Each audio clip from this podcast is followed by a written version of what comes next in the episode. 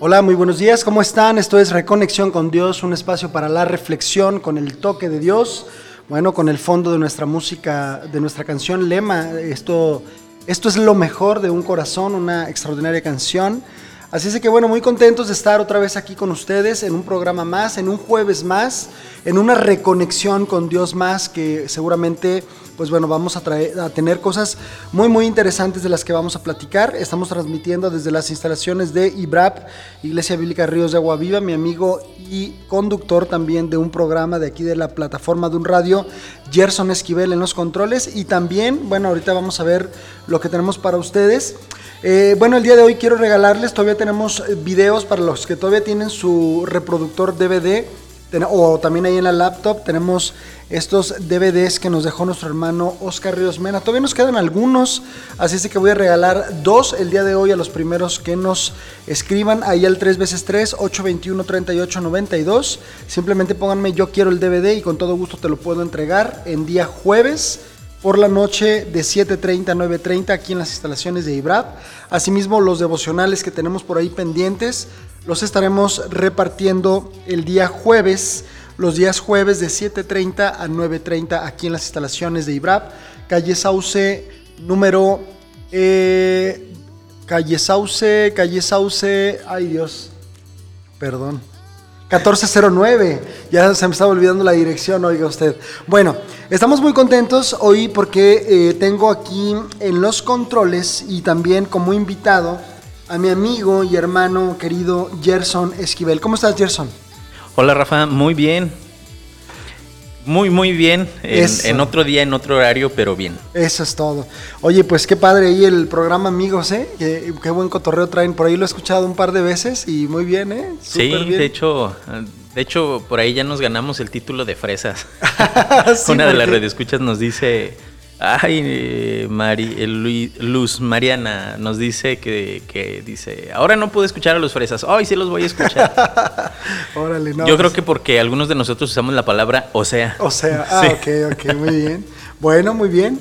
Excelente. Gerson, pues eres mi invitado y, y estoy contento porque la verdad es que, bueno, una de las cosas que admiro mucho de ti es esa facilidad que tienes para compartir y expresar las verdades de la palabra de Dios. Y hoy vamos a estar meditando sobre un tema muy, muy importante. De hecho, son dos programas en los que vamos a estar abordando un tema.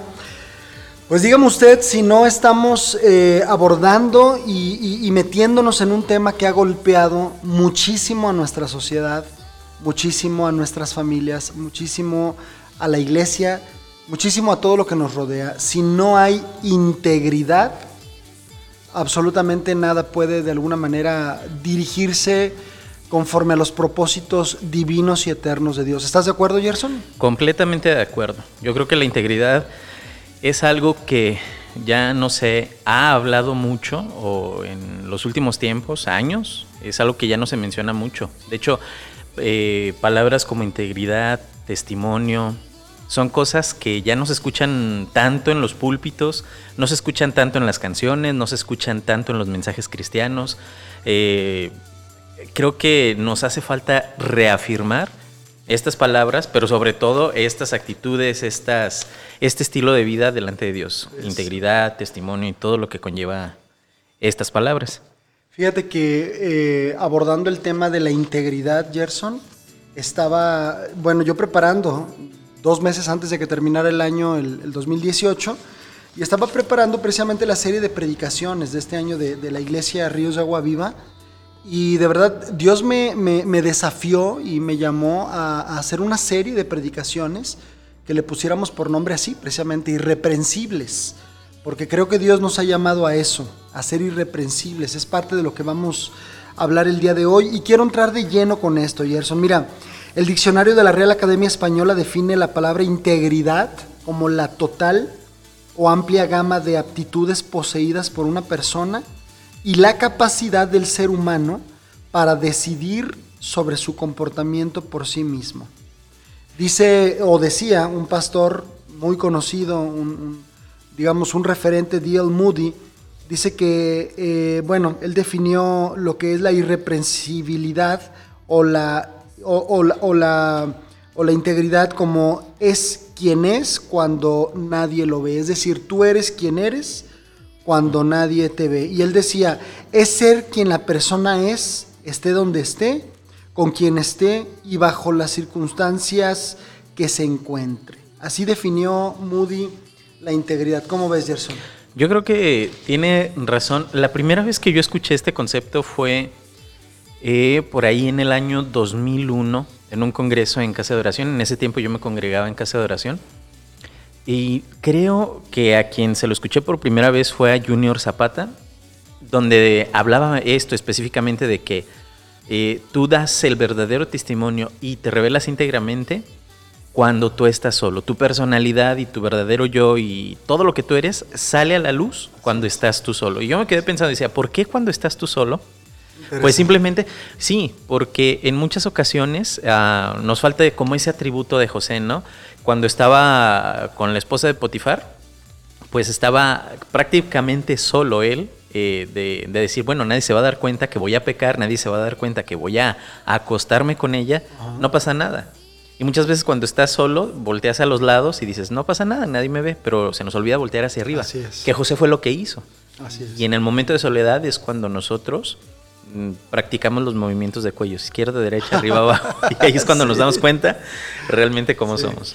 Fíjate que hablando de esto de la, de la integridad, hay algo que me gusta mucho que, que mi esposa hace con los niños, siempre al despedirlos, recordarles algo, decirles, hijo, acuérdate que Dios siempre te ve. Acuérdate que a donde quiera que vayas, Dios siempre te ve, ¿no? Y decía un pastor, amigo mío, Luis Gabriel César Isunza, a quien le mando un saludo, una frase a veces medio polémica, ¿no? Dice que cuando la dijo él ahí entre los bautistas causó mucho, mucho fervor, ¿no? Porque dijo, la presencia de Dios eh, puede ser una gran, de hecho es una gran bendición, porque incluso lo vemos con José, pero Jehová estaba con José, pero Jehová, o sea, en medio de circunstancias adversas, ahí aparece esta frase, la presencia de Dios, pero Jehová estaba con José. Y dice él, o les decía, ciertamente la presencia de Dios es una gran bendición, pero también puede ser una gran maldición. ¡Wow! ¿No? O sea, pues es cierto, si andas en malos pasos, a donde quiera que vayas, Dios te ve. Dios sí. está contigo. Sí, efectivamente. Fíjate, ah, yo tengo un concepto eh, que quisiera compartir. Por ejemplo, yo soy de la idea de que es más difícil vivir en pecado que en santidad. Y algunos cuando lo he compartido me dicen, a ver, espérate, ¿cómo? ¿Cómo que es más difícil vivir en, eh, pecado que en santidad? Eh, voy a poner un solo ejemplo y creo que con esto nos vamos a entender todos. Cuando tú mientes, necesitas tener una habilidad sobrenatural de memorización para mantener tu pecado. Y es difícil porque tienes que coincidir en todas tus mentiras, en todos lados, para mantener el pecado. Pero si no mientes, si vives en integridad, hablas con integridad, no, no necesitas hacer un esfuerzo sobrehumano en tu memoria, porque todo lo que digas es verdad. Por supuesto. Y vas a coincidir en todos los lugares. Es correcto. Del mismo modo, cuando estás bien delante de Dios, cuando estás viviendo en la presencia de Dios, cuando vives acompañado por Dios y tú actúas conforme a lo que Dios hace en tu vida, no necesitas preocuparte de nada. Vas a ir a hacer negocios, vas a ir a platicar, vas a ir con tus amigos, vas a estar con tu familia, vas a hacer lo que más te apasiona hacer y no te vas a preocupar. Es correcto. Porque en el lugar en el que estés vas a tener congruencia, vas a tener testimonio, vas a tener integridad. Así es. dice el proverbio que el justo camina seguro, ¿verdad? Exactamente. Eh, es, es totalmente cierto, Gerson. Quiero compartir uno de mis versículos top que tiene que ver con integridad, Gerson. Este es uno de mis 10 versículos favoritos. A ver, anótele ahí, querido Red Escucha. Segundo de Crónicas, capítulo 16, versículo 9. Fíjate lo que dice. ¿eh? Dice, porque los ojos de Jehová contemplan toda la tierra para mostrar su poder a favor de los que tienen un corazón perfecto para con él. ¿Cómo ves? Es, híjole, de, ahí podríamos sacar un montón de temas para programas. Pero fíjate que si es así. Muchas veces, no sé si tú te lo has preguntado, yo me lo he preguntado, muchos de los que nos escuchan se lo han preguntado. Dios, ¿cómo puedo eh, tener lo que quisiera tener o cómo puedo lograr lo que anhela mi corazón? Como lo dice ahí, simplemente estar bien delante de Dios. estar en compañía de Dios y lo vas a tener. O sea, es así de simple. Fíjate, el, corazón de ese pasaje, Gerson, porque bueno, me, desde la primera vez que yo lo escuché, tengo que decirlo que lo escuché en una conferencia de Rick Warren. Ajá. Él citó esta porción. Me impactó, me impactó. Inmediatamente cuando terminó la conferencia, fui a la Biblia a buscarlo, ver el contexto. Obviamente ahí el contexto es a un rey. De hecho, la porción que acabo de leer es como la parte A del versículo. Después dice, locamente has hecho, y se está refiriendo a un rey, ¿no? Pero al final de cuentas el contexto tú, tú, tú lo ves y tiene mucho sentido para nosotros. O sea, el corazón del pasaje dice, porque los ojos, bueno, dice el pasaje, porque los ojos de Dios contemplan toda la tierra. Dice, para mostrar su favor, su poder, perdón, su poder. Imagínate, Dios queriendo mostrar su poder, dice, a favor de los que tienen un corazón perfecto. Entonces, curiosamente el corazón del pasaje es investigar qué es tener un corazón perfecto. O sea, si, si Dios va a mostrar su, su, su poder en favor de alguien, dice, lo va a hacer en favor de alguien que tiene un corazón perfecto. Entonces, lo que hay que, vamos, desmenuzar es qué es un corazón perfecto para Dios, ¿no? Y yo me encontré que es un corazón disciplinado, un corazón consagrado, un corazón entregado, es decir, todo apunta hacia la santidad y hacia la integridad, Gerson. Eso me, me y, y, fíjate que son valores, eh, digo, te lo repito, son valores que en, en los últimos años nosotros no le hemos dado importancia. O se la damos en el púlpito, se la damos en nuestras iglesias, se las damos en nuestros proyectos, se la damos en todo lo que hacemos pero ya no lo hablamos tanto. Yo estoy a favor de estar hablándolo constantemente que te recuerde lo que tú tienes que hacer. Así es. Digo, yo lo he mencionado ya en algunas ocasiones con, con Eddie Samuel en nuestro programa, pero esta parte, específicamente la palabra testimonio, es algo que no escuchamos ya. Yo tengo años que no escucho una predicación de, que, hable acerca del testimonio. El testimonio de un creyente. El testimonio, o sea, ya tengo mucho tiempo que no hablo donde te exhorten y te digan guardar tu testimonio esa, porque creo que aún la enseñanza bíblica dentro de las iglesias cristianas se ha diluido de tal manera que hemos permitido que el pensamiento del mundo, hemos dejado nuestra integridad, permitiendo que el pensamiento del mundo de la tolerancia entre en los mensajes en las iglesias. Así es. ¿Por qué? Porque, bueno, es que para no ofender a, cierta familia o a cierto miembro de la iglesia o a cierto sector de la iglesia, mejor me evito hablar de estas cosas, pero hablo cosas que van más de acuerdo a lo que queremos escuchar, más a nuestro estilo de vida. Estamos adaptando el Evangelio o la palabra de Dios a nuestro estilo de vida. Estamos perdiendo integridad en esa área, cuando nosotros deberíamos de voltear nuestro estilo de vida hacia las escrituras, no al revés. Completamente de acuerdo. Creo que el posmodernismo se está comiendo al cristianismo. Exactamente. Y el cristianismo debiera de permear, debiera de influir. Exacto. Debiera de, de alguna manera impactar, ¿verdad? A través. ¿Y cómo se logra esto, Gerson? Solamente a través de la congruencia. Exacto. Que la congruencia es prima hermana de la integridad, ¿no? Fíjate, la integridad es un valor deseable. Se, se, se, menciona, ¿no? La integridad es un valor deseable. ¿Por qué la integridad es un valor deseable, Gerson? ¿Por qué decimos que la integridad es un valor deseable? Yo creo que en lo personal, yo creo que cuando tú ves a una persona íntegra o una persona llena de integridad o con integridad, es una persona que es alegre, es una persona que independientemente de lo que suceda en su vida, va a tomar las mejores decisiones. Así es. Va a tomar, eh, va a escoger las palabras correctas, va a tomar las mejores actitudes, decisiones y va a hacer todo lo que sea necesario para hacer las cosas de la manera correcta.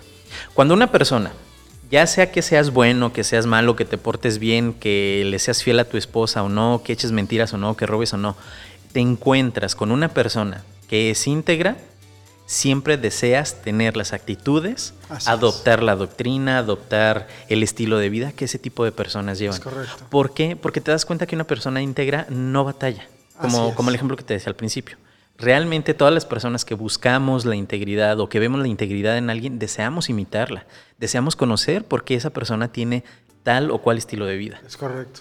Fíjate que cuando hablamos de la integridad como algo deseable, como un valor deseable, Gerson, me he dado cuenta que aún quienes, digámoslo, no asisten a una iglesia, eh, constantemente o, o, digámoslo así, fielmente, o no, o no profesan alguna fe, bueno, aún ellos aprecian y valoran la integridad.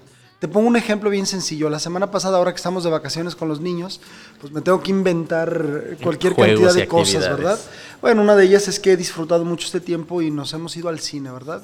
Tratando de escoger películas, de repente que, bueno, pues podamos estar ahí viendo junto con ellos. Y fuimos a ver una película muy bonita de, que se llama Aladdin o Aladino, no sé cómo. Sale Will Smith, ¿no? Este actor muy famoso. Y yo soy muy de, ver las frases, porque fíjate que en, los guiones de las películas hay frases, ¿te has fijado? Sí, sí, sí, en las películas. Y yo, cuando veo una frase, inmediatamente la, así la guardo, ¿no? Porque digo, en algún momento la voy a, la voy a necesitar. Y bueno, obviamente Aladdin es un, es un ladrón, ¿no? Inicialmente no voy a spoilear la película, pero es un... pero digo, eh, habemos un, un muy bajo porcentaje que no la habíamos visto completa. y, fíjate que bueno, obviamente es una adaptación, pero bueno, Aladdin es un, es un, es un ladrón. Pero hay una frase en medio de todo esto, él obviamente tiene una transformación de comportamiento y todo, pero hay una frase dentro de la película que dice, cuanto más ganas fingiendo, menos tendrás. Cuanto más ganas fingiendo, menos tendrás. Creo que se lo dicen a uno de los villanos de la película. Me quedé pensando, claro, es, es verdad. O sea, tiene que ver con la integridad. O sea, ¿cuánto puede durarle una persona una careta, una mentira? ¿no? Eh, una simulación. Es que es insostenible, no lo puedes sostener, no puedes. ¿Cuánto tiempo vas a durar? Por ejemplo, aguanta la respiración. ¿Cuánto tiempo puedes aguantar? No es tu, no es tu naturaleza dejar de respirar. No es nuestra naturaleza pecar. No es nuestra naturaleza mentir. No es parte de nuestra naturaleza hacer muchas de las cosas que hacemos hoy.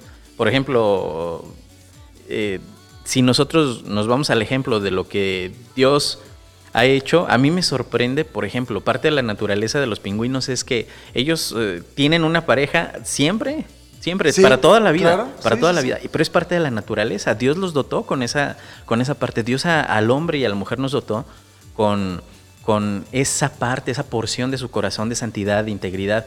Por eso, cuando la Biblia dice que nosotros, que Dios puso en el corazón, eh, eh, en el corazón del hombre eternidad, se refería a que parte de la esencia de Dios estaba plasmada en nosotros. Y Parte de la esencia de Dios es la santidad, es la integridad, es hacer las cosas de la manera correcta. Por eso cuando nosotros pecamos o cuando estamos alrededor de personas que lo hacen, aunque tú practiques el pecado, te incomoda. Claro, seas o no creyente, te incomoda. Así es. Bueno, ya otra, otra cuestión es la conciencia, pero siempre, siempre de entrada y en un principio, nuestra naturaleza plasmada por Dios en nuestro corazón es hacer las cosas correctas. Que en el camino nos vamos transformando y que en el camino perdemos el rumbo y erramos al blanco, como, como lo sabemos que es, ya esa es otra historia. claro, que esa es la definición del pecado. Que esa es la definición del pecado. Blanco. Entonces, la integridad es un valor deseable, Gerson, decíamos, pero la integridad también es un valor admirable, ¿verdad? ¿Por qué, ¿Por qué la integridad es un valor admirable? Yo creo que las personas ah, reconocen las buenas actitudes de aquellos que son íntegros. Por ejemplo, nunca, nunca vas a admirar más a aquella persona que te enseña con el ejemplo que aquella que te enseña con, la, con, sus palabras. claro. nunca vas a admirar más a una persona que, que te habla y que te enseña y que trata de darte una lección de vida cuando tú lo hablas que una persona que la ves que está haciendo las cosas correctas. Que a lo mejor es un punto que vamos a ver más adelante, pero hay personas que cuando son íntegras toman la decisión de hacer lo correcto, aunque vaya en su detrimento. Vaya en contra de un beneficio personal, eh, físico, económico, este, laboral, del que sea. Por eso la integridad es una es un valor que es muy que es, aparte de deseable, es admirable. Admirable, claro. Fíjate que yo creo, mi, mi, mi, mi, postura respecto a, vamos a hablar de un personaje de la Biblia, ¿no? De David. Más adelante vamos a ver 10 características de una persona, de una persona íntegra, ¿no? Ajá. Pero mi, mi postura respecto a esto, Gerson, es que, por ejemplo, en el caso de David, acuérdate que él tuvo la oportunidad de matar a Saúl, ¿no? Estaba durmiendo y, bueno, por ahí le dicen, ahí lo tienes, ¿no? Tu perseguidor, tu primer enemigo, nada más y nada menos que el rey Dios te lo ha puesto de pechito, ¿verdad? Que le dicen, aprovecha David. Dios dijo que te iba a poner a tus enemigos eh, para que tú vengues tu causa y, empiezan a persuadirlo. David dice, dice el pasaje que estás mencionando que llega y corta una parte, del, manto de Saúl. En ese momento yo creo que ese corazón íntegro, ese corazón conforme a, Dios, ese hombre con el corazón conforme a Dios, eh, con un corazón eh, recto, íntegro, yo creo que en ese momento, y te ha pasado a ti que me escuchas y nos ha pasado, Rafa, que estás a punto de cometer un pecado, de hacer algo malo, y el Espíritu Santo viene y te habla. El Espíritu Santo viene y habla a tu conciencia. El Espíritu Santo viene y te sacude. El Espíritu Santo viene y, hace algo en tu vida que te evita que peques. David, en el momento, lo hace por el consejo de los demás, rasga el manto, pero se detiene y le dice, ¿cómo voy a pecar yo en contra del ungido? Del ungido? Y David tenía, aconsejado por sus, por sus 400 hombres con quien estaban ahí en, una cueva, podía haber dicho, sí es cierto, tienen toda la razón, se pudo haber justificado diciendo, es. verdad, Dios me dijo que me iba a entregar a, los enemigos a mis pies y lo está haciendo, podía justificarse. Pero él era íntegro y dijo, yo no voy a hacerle nada al ungido de Dios. Así es. Porque tenía un corazón íntegro. Y esa integridad causó una gran admiración. O sea, esa decisión que él tomó lo llevó a otro nivel con respecto a la percepción que los demás tenían de él. Eh, fíjate, fíjate, me voy a regresar un poquito a cuando me decías que la integridad es un valor deseable y que la integridad es un valor admirable. Justo con este ejemplo que acabas de dar, Rafa, podemos entender bajo el contexto de todo lo que sucedió con David. Hay que recordar que David se va a la cueva de Adulam. En la cueva de Adulam era donde estaban, eh, ahí en la cueva de Adulam estaban los que eran rateros, los desechados de la sociedad, los endeudados, los endeudados, o sea, eh, eran como lo peor de la sociedad estaba ahí. Llega a ese lugar un hombre que sí estaba siendo perseguido, pero no estaba siendo perseguido por ladrón, no estaba siendo perseguido por sus malas actitudes, no estaba siendo perseguido por su falta de integridad. Llega él a ese lugar se encuentra con 400 hombres que estaban ahí, que eran lo peor en Israel en aquel momento. La integridad que él tenía la permeó a todas esas 400 personas que ellos empezaron a desear, que ellos empezaron a admirar la integridad de David, que al final de cuentas estos 400 hombres se convierten en el ejército de David, de donde salen los hombres más valientes, los 30 los valientes, los, valientes de David, que son los 33 valientes de David. Aquí la pregunta es, nosotros deberíamos de ser íntegros de tal manera y reflejarla al mundo de tal manera que las personas que estén a nuestro alrededor la admiren y la deseen, pero no por, por ser como nosotros, sino que nosotros reflejemos la luz de Dios a las personas que estén a nuestro alrededor. Creo que este, este, caso que acabas de mencionar es el caso más claro en el cual podemos decir que la integridad es deseable, es admirable, y es permeable. Yo agregaría y es permeable. o sea, puedes... Y a mí, a mí me sorprende esta parte de David que eran 400 personas que podían influir en la vida de David y no se dejó influir porque tenía un corazón íntegro, porque tenía un corazón recto, porque tenía un corazón que no se movía tan fácilmente. Fíjate, yo, yo me puedo poner a pensar la plática entre ellos, ¿no? No, no lo mató. O sea, pero si ahí lo tenía. Y, a otro contestarle a este, sí, pero, o sea, ve el corazón de David, ¿no? O sea, hay algo mejor. Eh, fíjate que a mí me gusta, cuando yo estoy leyendo la Biblia, hay, hubo un maestro, se llama Eduardo Hernández, hubo un maestro de, de, de, la Biblia para mí que marcó muchísimo, muchísimo mi vida en cuanto al estudio de la palabra. Y él nos decía, cuando ustedes estén leyendo la Biblia, pregúntense muchas cosas. Y a mí me gusta imaginar qué cosas no están escritas en la Biblia. Por ejemplo, esta parte que tú dices.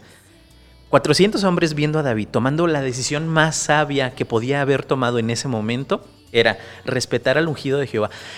Y si está escrito en la Biblia, Dios lo dictó de tal manera por razones específicas. Él mencionó, ¿Cómo voy a ser tan grande mal y eh, lastimar al ungido, de, Jehová? y menciona el ungido.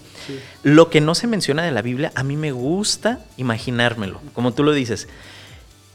Hay gente, hubo de esos 400, que muy probablemente la decisión que tomó David, escuchar a David, ver la decisión que tomó, fue lo que los hizo cambiar su vida.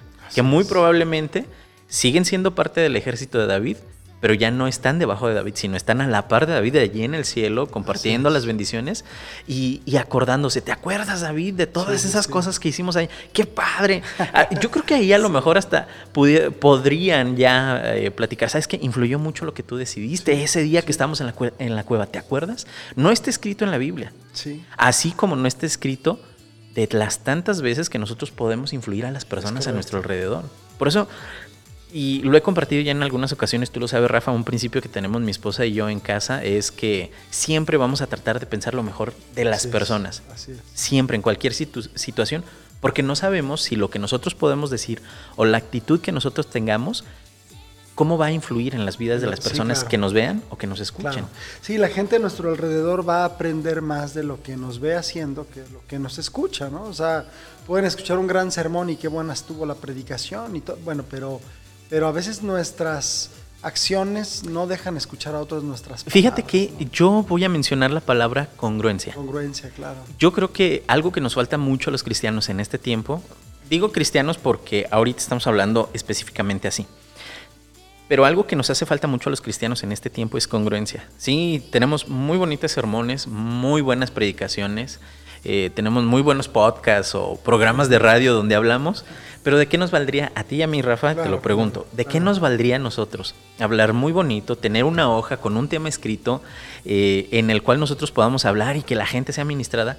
Si damos dos pasos afuera en la calle y nuestro estilo de vida no es congruente con lo que nosotros enseñamos, no tiene valor, no Letra tiene muerta, ¿no? Y no tiene peso.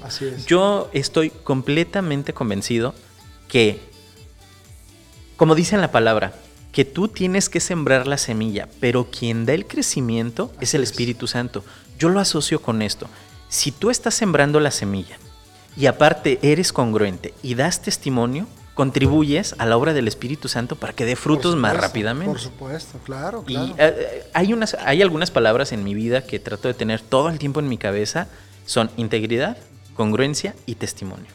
Si tú te ligas a estas tres palabras, muchas de las actitudes o las palabras que tú dices van a ser el referente para las personas que estén a tu alrededor. Para ti y las personas que estén a tu alrededor. Completamente de acuerdo. Y fíjate que exprimiéndole más al pasaje este que mencionábamos de David, hay algunos que han sugerido, y de hecho en algún momento lo prediqué, David les enseña a estos 400 el principio de honra, porque realmente les recuerda lo que tú mencionabas hace ratito, ¿cómo pues saber de matar, ¿verdad? Al ungido de Jehová. O sea, Él les está recordando que ese del que ellos le están diciendo, pues ahí lo tienes. Oye, todavía es el ungido de Jehová. Todavía es el que Dios puso. No, no, pero tú ya, todavía es el ungido de Jehová. Y entonces, híjole, hay muchas maneras como de buscar recovecos, ¿no? Y de decir, bueno, este, pero pues ya Dios dijo esto, ¿no? Pero pues ya, este, no, espérate los principios bíblicos nunca se contraponen, ¿no? Y, David les está dando una gran lección, además de enseñarles a decidir lo mejor, a decidir con integridad, les está recordando que Él es el ungido de Jehová todavía y que Dios es el que pone una persona y también Dios es el que la quita. Y, si le damos, podemos eh, sacarle, más. Porque ahí tú, tú, puedes decir, bueno, eh, una persona íntegra, y regresando a lo que me decías, una persona íntegra tiene la capacidad de tomar una buena decisión, aunque no sea para bien o no sea para su propio bien. Así es. David sabía que él era, en el tiempo de Dios, él era la persona que tenía que estar en el trono todavía, aunque David podía justificarse y decir, a mí el profeta Samuel ya me ungió. Así es. Si él se va, yo subo al trono, no hay ningún problema. Que así lo hacen muchos. No, y sabes, sí. y sabes qué, y muchas veces nosotros justificamos nuestras decisiones diciendo, es que Dios me lo está permitiendo, es que Dios me deja hacerlo. Sí, pero hay que recordar que hay una voluntad perfecta y una voluntad permisiva de Dios. Si tú te adelantas, las cosas no van a salir como Dios soñó en su corazón. Van a salir conforme a lo que tú eh, conforme a la consecuencia de tus actos, que es la voluntad permisiva de Dios. Todo parchado, Exactamente, pero cuando tú te esperas al tiempo de Dios, a mí me encanta este, este concepto de, y lloro todos los días y le digo a Dios, digo, a lo mejor soy un poquito romántico en mis oraciones con Dios, pero le digo, Dios, por favor, cumple tu sueño en mí. O sea, no es ni siquiera mi sueño, cualquier cosa que yo pueda hacer, es el sueño de tu corazón para mi vida. Si hay algo, ayúdame a quitarlo. Y David les estaba enseñando esto a ellos. Dejen que Dios quite, dejen que Dios ponga en el momento justo, porque cuando Dios lo haga es lo correcto. Y es muchísimo más alto que lo que nosotros podríamos haber planeado, pensado, ¿no? Sí. Oye, Gerson, pues bueno, ahorita vamos a pasar a la última parte. Hablábamos de estas tres características de la integridad. Es deseable, es admirable y nos quedamos con la última que es poderosa. Y en esta vamos a, vamos a a, extendernos un poquito más. Pero bueno, siempre, siempre le pido a mis invitados ya que, me nos, que nos manden a un corte musical. ¿Hay alguna canción que últimamente te esté ministrando que tú quieras este, compartir con nuestro auditorio? Fíjate que sí, hay ah, muchísimas canciones. Digo, ahora con lo de la radio estoy bien metido con toda la música. pero digo, yo soy de la vieja usanza. A mí me encantan las canciones, las canciones ah, viejitas. Yo ahorita, en base a esto que estamos hablando, en base a la integridad de todo esto, a lo mejor no tiene nada que ver, pero hay una canción que me encanta, que cuando puedo la canto a solas en mi espacio, y esta canción es Cara a Cara de Marcos Vidal. Ah, o sea, me encanta cantársela a Dios y imaginarme cómo estaría yo delante de Dios y decirle, Dios, mira, no me, no, me, reveles nada, no, no quiero preguntarte nada más, quiero estar delante de ti, que nadie nos interrumpa. y tiene mucho que ver, porque imagínate, será el momento en el que estaremos frente a frente con la persona más íntegra. Por quien vivimos. O sea, es, impecable, ¿no? Digo, parte de la cristología estudia a Cristo como alguien que nunca pecó y así fue estamos hablando de integridad. Entonces creo que Marcos Vidal logra captar esta idea perfectamente. Pues bueno, vamos a escuchar esta extraordinaria canción cara a cara de Marcos Vidal. Regresamos, esto es Reconexión con Dios.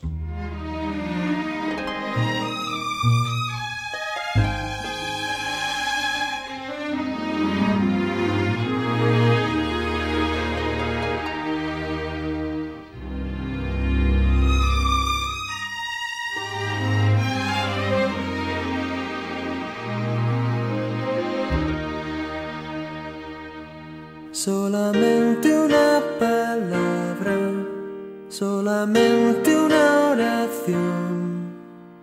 Cuando llegue a tu presencia, oh Señor, no me importa en qué lugar de la mesa me hagas sentar o el color de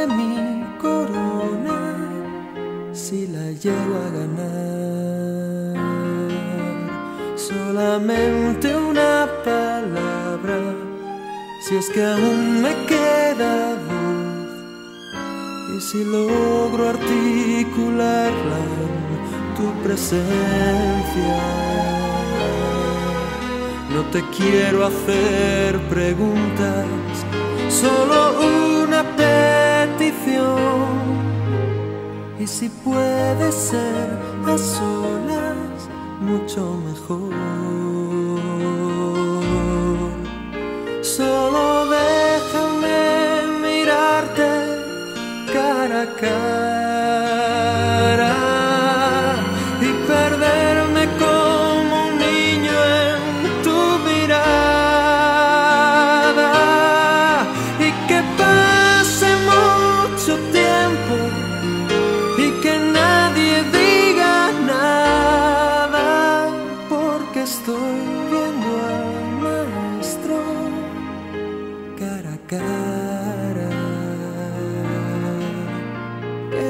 ahogue mi recuerdo en tu mirada. Quiero amar.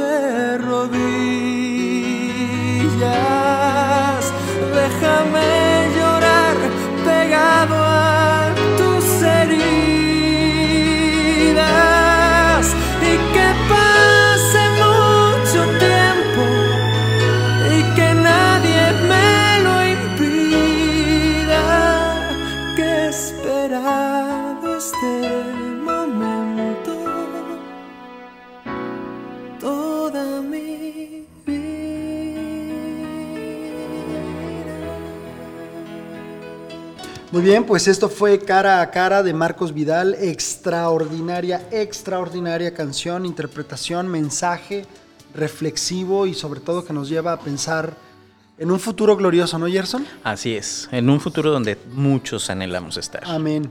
Bueno, hablábamos acerca de la integridad, Gerson, eh, que es un valor deseable, que también es, eh, es admirable, la integridad. Incluso aquellos que no la poseen la admiran y aprueban cuando la ven en otros. Y bueno, asimismo creemos que la integridad es poderosa, porque es lo que la Biblia nos dice. ¿Qué podemos decir sobre esto, Gerson? ¿Por qué la integridad es poderosa? Eh, yo creo que el poder que nos da la integridad es no solo porque Dios la respalda, sino también por los efectos e impacto que produce cuando una persona la posee y vive de acuerdo con ella. Vaya, volvemos a la parte de testimonio.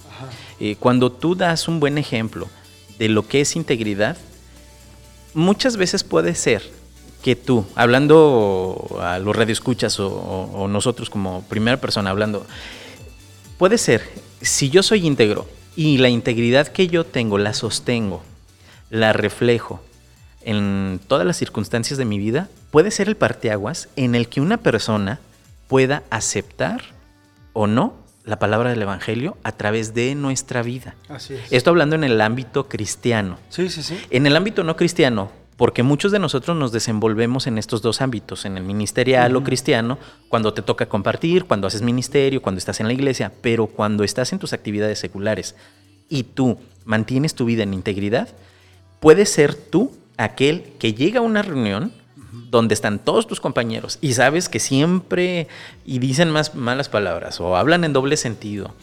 Puedes, te- puedes ser tú el- la persona que llegue y ese tipo de comentarios se acaban. Sí, cambias el... Sí, el- cambias el sí, sí, sí, ambiente. claro. Y lo cambias no porque impones, por autoridad, sino con el poder que te da la, in- la integridad.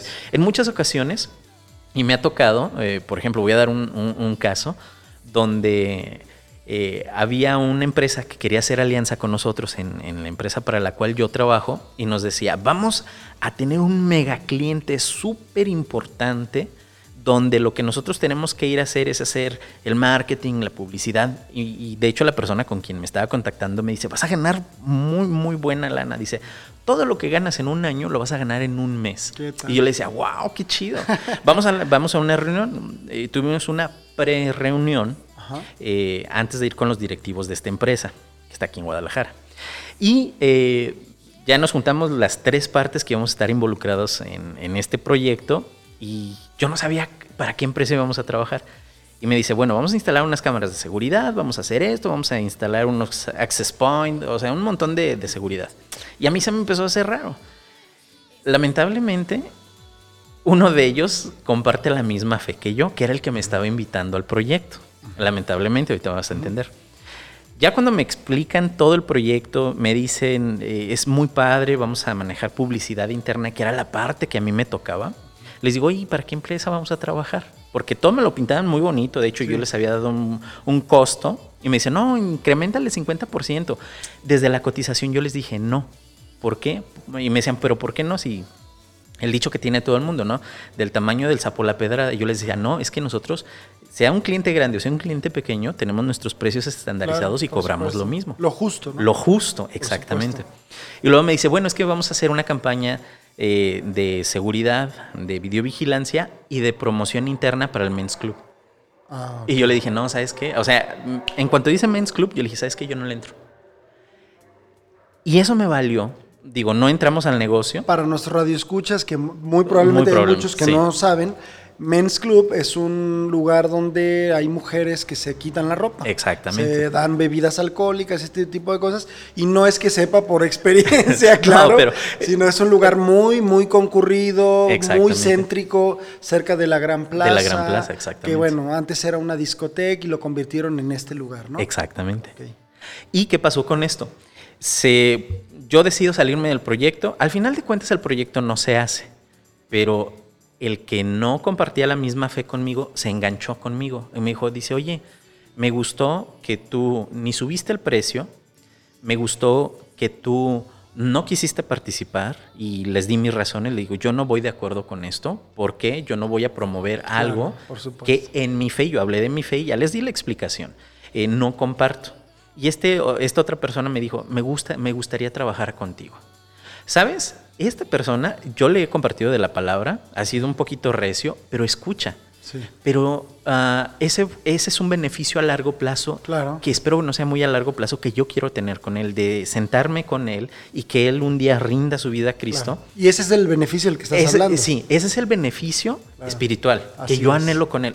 Y el, el beneficio físico que yo tengo, como yo lo veo como recompensa de parte de Dios, es que él, siendo un independiente de una empresa aparte, decidió hacer una alianza conmigo y recurrentemente él me manda clientes. Que los clientes que él me manda no sostienen la empresa, pero son ese adicional que me, Claro, que me permite supuesto. disfrutar una cena con mi esposa, Claro, claro. que me permite disfrutar irme a comprar unos zapatos, comprar un libro, invertirle a la radio, pero en base a algo que vieron de integridad. Y no doy este ejemplo solamente por ser yo. Claro, claro. Yo te doy este ejemplo porque a mí me sucedió, pero muchos de los radioescuchas pueden...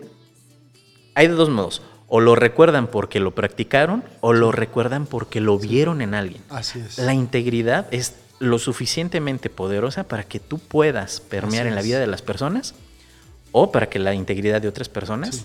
permee en tu vida y decidas tú o ellos hacer un cambio de Es vida. correcto. De hecho, yo creo que la integridad ha llevado a muchas personas a Cristo, porque eh, nosotros somos la única Biblia que muchos van a leer, ¿no? Y, y decía un evangelista, predica el Evangelio y si es necesario utiliza las palabras, es decir, tu testimonio, ¿no? ¿A quién Otra lo dijo que está bien padre? No recuerdo. Predica el y evangelio. Y, si es necesario. Y si es necesario. Utiliza las palabras. O sea, está hablando de tu testimonio, ¿no? Sí.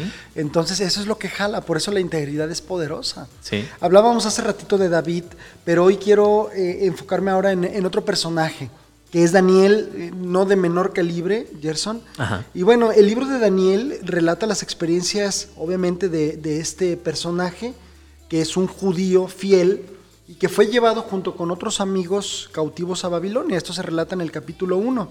El nombre Daniel, por ejemplo, significa Dios es juez. Y según algunos comentaristas, él fue llevado cautivo a Babilonia como parte de la primera deportación de los judíos alrededor del 605 a.C., donde le dieron el nombre de Belsasar y se piensa que él tendría alrededor de entre 17 y 19 años. Ajá. A esa edad, cuando nosotros leemos Daniel capítulo 1 y capítulo 2, tú conoces los pasajes, a esa edad este joven tuvo que tomar decisiones muy bravas. Sí. Es decir, le cambiaron el nombre, le querían cambiar la comida, le dijeron ahí está la cava del rey, se dio cuenta que llegó a Babilonia un lugar politeísta, es decir, donde se adoraban muchos dioses, cuando él realmente fue formado en una fe donde Jehová es uno, ¿no? Dios es uno nada más, un solo Dios. Es decir, empezó a experimentar muchas cosas. Algunos sugieren que en Babilonia se utilizaba que los jóvenes que iban a estar dentro del palacio los hacían eunucos, es decir, les cortaban su miembro viril, ¿verdad? Es decir, todas las circunstancias que tuvo que haber pasado Daniel y sin embargo, eh, uno de los versículos lemas o claves de este hermoso libro está en el versículo 8 que dice, Daniel propuso en su corazón no, No contaminarse. Es decir, Daniel y José, estamos hablando, por ejemplo, de dos personajes que mantuvieron su integridad, que no se les registra pecado en la Biblia. No significa que no hayan pecado. Dice la Biblia que todos somos pecadores. Pero son dos personajes que hoy nos quedan como un ejemplo de integridad, de que la integridad es poderosa. Entonces, en ese sentido, hablando de Daniel, yo, yo encontré una frase que me gustó mucho, Gerson, y es que la integridad es el terreno donde nuestras palabras y nuestro caminar se encuentran. Y a esto se le conoce como congruencia, Congruencia. ¿verdad? Eh, ¿Qué, qué recuerdas, por ejemplo, si, si tú te pones a pensar en el contexto que le tocó vivir a Daniel? eh, no sé, ¿qué te llama la atención de este personaje en particular? Eh, fíjate que ah, yo he adoptado este versículo 8 del capítulo 1 donde dice, y Daniel propuso en su corazón no contaminarse, yo lo he, he adoptado como un principio de vida para mi vida, porque después de leer eso, después de que dice el versículo 8, y propuso a Daniel en su corazón con- no contaminarse con la comida del rey, le dio gracia para con el eunuco. El principio bíblico es que si tú propones en tu corazón, independientemente de que tengas la capacidad física, mental o de voluntad propia para no pecar, pero si tú lo propones en tu corazón genuinamente, Dios te pone gracia para que en las circunstancias donde puedas tú tener eh, la oportunidad, no la oportunidad, sino la situación de caer, Dios te da la gracia para salir avante de esas situaciones. Uno, que Dios propuso en su que Daniel propuso en su corazón. Después si nos vamos al capítulo 6, donde dice que el rey Darío dispone sátrapas y eh, para que gobernadores para Sí. que estén ahí, dice que sobre ellos o a la par de ellos estaba Daniel. Daniel, ajá. Y Daniel, independientemente del- de lo que hubiera en ese lugar, por ejemplo, que adoraban a varios dioses, que comían lo que se les placía, que tenían las mujeres que querían, que prácticamente a los gobernadores y sátrapas los obedecían y nada más arriba de ellos estaba el rey. Sí, el rey, ajá. En medio de todo eso, Daniel dice que se propuso a orar tres veces al Así día, es, buscar a Dios. claro. Yo hace, hace tiempo estaba platicando con Eddie Samuel y les decía, ¿por qué creen? Digo, fuera de, fuera de micrófonos en uno de los programas hablamos de esto. Y yo le decía, ¿por qué creen que Daniel optó por orar tres veces al día? La Biblia no lo registra. La Biblia no te dice la razón específica del por qué lo hizo. Pero son esas partes que a mí me gusta imaginar y me gusta preguntarme. Y yo decía, bueno, lo más probable es que, sabiendo que él vivía en un, en un lugar donde podía comer lo que quisiera, tener a quien quisiera, eh, adorar a quien quisiera, quizá la tentación era muy fuerte. Quizá la presión era tan fuerte que él dijo, Dios, si yo no me sostengo la mayor parte del tiempo agarrado de ti, puedo caer. Y yo creo que dispuso en su corazón hacerlo para poder sobrellevar lo que en su contexto o lo que en su alrededor estaba viviendo. Si nosotros adoptamos esta misma doctrina, no solamente orar tres veces al día, en la mañana, en el desayuno, en la comida y en la cena, sino realmente buscar durante nuestro día el tiempo de buscar a Dios, todo lo que esté pasando a nuestro alrededor no nos va a afectar. Nos va a ayudar a tener integridad, a tener santidad y nos va a mover a reflejar la luz de Dios que hay y que habita en nosotros Así hacia es. las personas que estén a nuestro alrededor. Cuando los sátrapas querían y los gobernadores querían descabecharse a Daniel, dice que buscaron alguna, algún motivo o razón para acusarlo delante del rey. Dice, no encontraron. Entonces lo acusaron con algo que ellos mismos sabían que era inamovible en Daniel y era su comunión con Dios. Entonces dijeron, lo vamos a agarrar en su comunión con su Dios, con su único Dios, lo vamos a torcer. Digo, así en la versión eh, mexicana se Lo querían torcer. Fíjate que eh, ya ves, ¿no? Se habla, por ejemplo, en la literatura de los prototipos o los arquetipos, ¿no? Cuando hablamos, por ejemplo, de un arquetipo, eh, estamos hablando, por ejemplo, de Romeo y Julieta, el arquetipo es el romanticismo, ¿no? Exacto. Entonces, vamos, eh, el arquetipo son Romeo y Julieta del romanticismo. El- el- en, en este caso, podemos decir que el arquetipo de la integridad es Daniel. Así ¿no? es. Y que el prototipo de Cristo, un prototipo de Cristo es Daniel también. Hay un pasaje precisamente, Gerson, hablando acerca de Jesús con relación a lo que mencionas de Daniel, está en Mateo 22 del 15 al 17. Dice, ahí este pasaje es, es un... Es un pasaje muy, muy, muy, muy hermoso. No sé si tú lo tienes ahí. Sí, es Mateo capítulo 22, del 15 al 17. Fíjate cómo, te lo cómo- cómo lo encuentran, fíjate.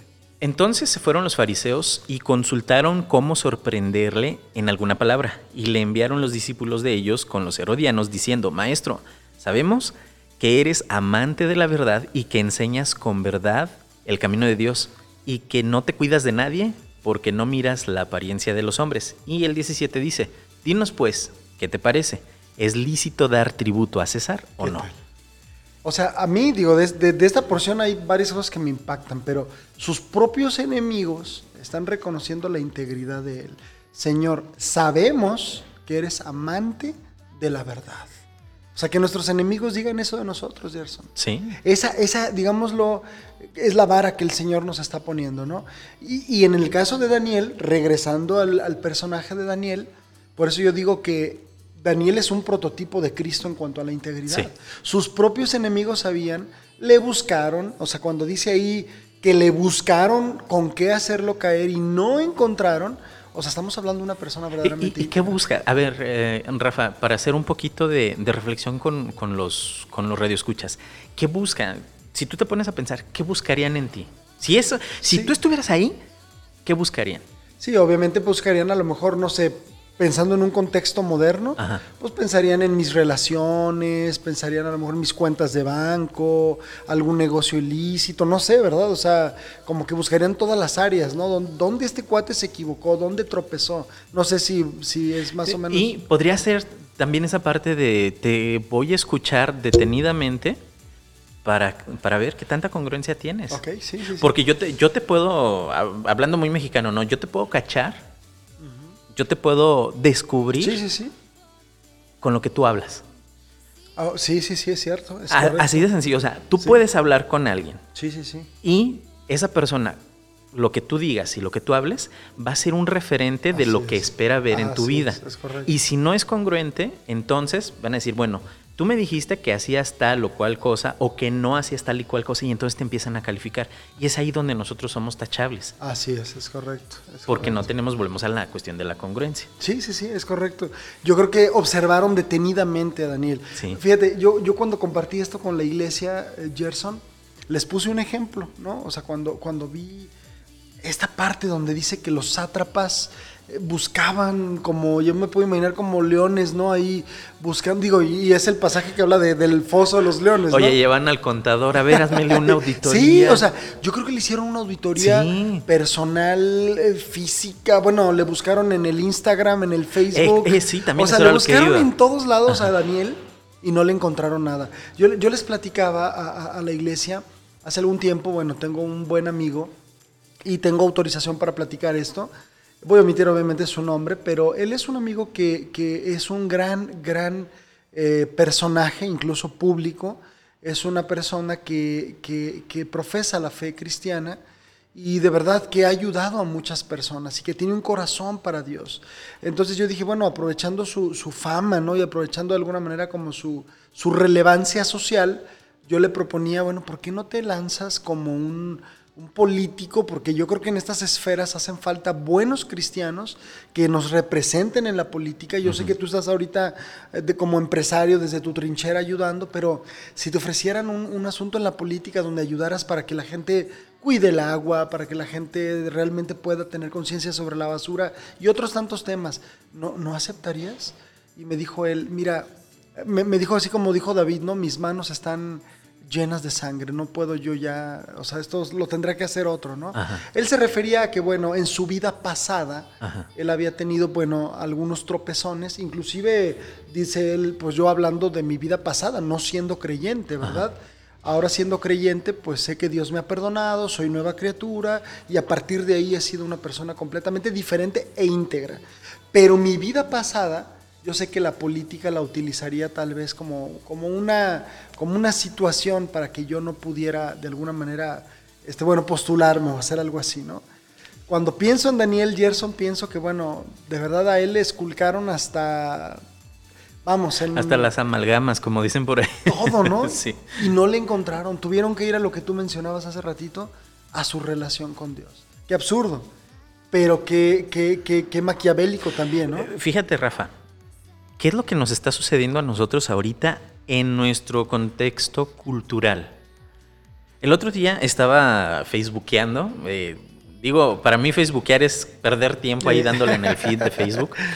Eh, digo, hay algunas personas que no me creen que yo vivo de Facebook. Realmente vivo de Facebook, de, de todo lo que hacemos en Sí. Facebook ahí en la empresa. Y en algunos tiempos eh, hubo una imagen que hoy me arrepiento de no haberla guardado. De verdad me, me, me, me, me choqueó cuando la vi. La imagen era, era la siguiente. Alguien cristiano, alguien de mis conocidos la posteó porque estaba en mi Facebook personal. Eh, se veía, eran dibujos, eran personas, de dibu- así dibujos. Ah, había en una alberca cuatro personas alrededor de una persona que estaba al centro. Eran cinco, estaba uno al centro y cuatro alrededor. Y la persona que estaba al centro, alrededor de él en la alberca se veía el agua limpia. Alrededor de las personas que estaban alrededor del el agua se veía amarilla, haciendo alusión de que pues, se habían hecho pipí en el Ajá. agua y el que estaba en el centro no. Y todos lo estaban apuntando y en la cabecera decía, los sucios ahora acusan a los limpios. Cierto. Y me impactó esa imagen Cierto. y eh, justamente eh, la semana pasada que lo estaba, estaba leyendo el pasaje de Daniel, que estaba leyendo también este mismo pasaje de Mateo, vi la imagen y yo dije, sí es cierto, ¿cómo la sociedad en la actualidad quiere desacreditar Claro. tanto? Fíjate, fíjate Sí, lo que sí, voy a decir, ¿eh? Quiere desacreditar tanto a Dios que lo hace con lo único que lo puede desacreditar. ¿Con qué? Contigo y conmigo. Sí, así es. Con los cristianos. Sí, sí, sí. Y nosotros no tenemos integridad deseable, ni admirable, ni poderosa, poderosa. que estamos causando que el nombre de Dios Así sea es, desacreditado. No, no por ser el nombre de Dios, sino por el testimonio que Claro. nosotros estamos dando. Y digo tú y yo, no, por- no porque te conozca No, y no, te haya claro, caído en algo, pero, pero nos incluimos porque como tú lo, como tú lo mencionaste que dice la Biblia, no hay alguien que no haya pecado, no hay justo ni Sí, uno. somos parte del, del cuerpo y corresponsables, ¿no? Exactamente. Eh, eh, yo creo que hay, hay mucha tela de qué cortar en este tema, Gerson. Eh, Me quedo con muchas reflexiones respecto a estas tres características, ¿no? De la, de la integridad deseable, eh, que dijimos admirable y poderosa, Y poderosa. ¿verdad? El ejemplo de Cristo, el ejemplo de David y el ejemplo de Daniel. Y hace algunos eh, días predicaba en una eh, iglesia de, de Tonalá y yo les hacía una reflexión que al final el pastor dijo, híjole, esta frase me, me quedé con esto, ¿no? Dice, porque yo les decía, muchas veces la integridad, hablando de Daniel, eh, se tiene que pagar un precio, ¿no? Y, en este capítulo que, que tú, que tú nos explicabas, Gerson, Daniel estuvo dispuesto incluso a ir a la muerte, porque todo esto que forjaron en su contra fue para llevarlo al foso de los leones. Ya sabemos el resto de la historia, ¿no? Dios cierra la boca de los leones, el rey va y busca a Daniel, lo saca, ¿verdad?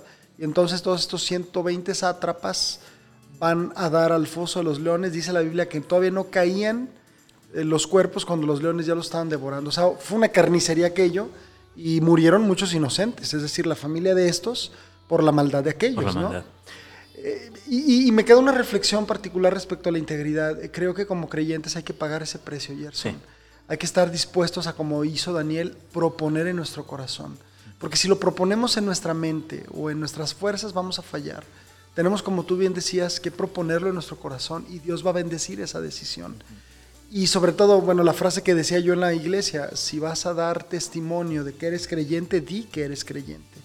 Si no vas a dar testimonio de que eres creyente, no, mejor ni lo digas. Porque el nombre de Cristo va a ser glorificado por tu causa, por tu causa. o blasfemado por la misma razón. Entonces, cuidado con esto. Bueno, el poder de la integridad. Gerson, muchas gracias por estar con nosotros. No, al contrario. De verdad, este, bueno, es como si hablara con un amigo de algo tan maravilloso que es la palabra de Dios. Espero que podamos volver a hacer otros programas juntos. Deberíamos hacer un programa tú y yo, Gerson, así. Rafa y Gerson, Gerson y Rafa. Órale, vamos a, a ver, vamos a ponerlo a Sí, ¿no? votación. A ver, si a nos dicen que sí, lo Órale. hacemos. Órale. Gracias amigos, pues esto fue Reconexión con Dios. Nos vemos el próximo jueves. Nos escuchamos. Dios les bendiga. Un espacio para la reflexión con el toque de Dios. Hasta la vista.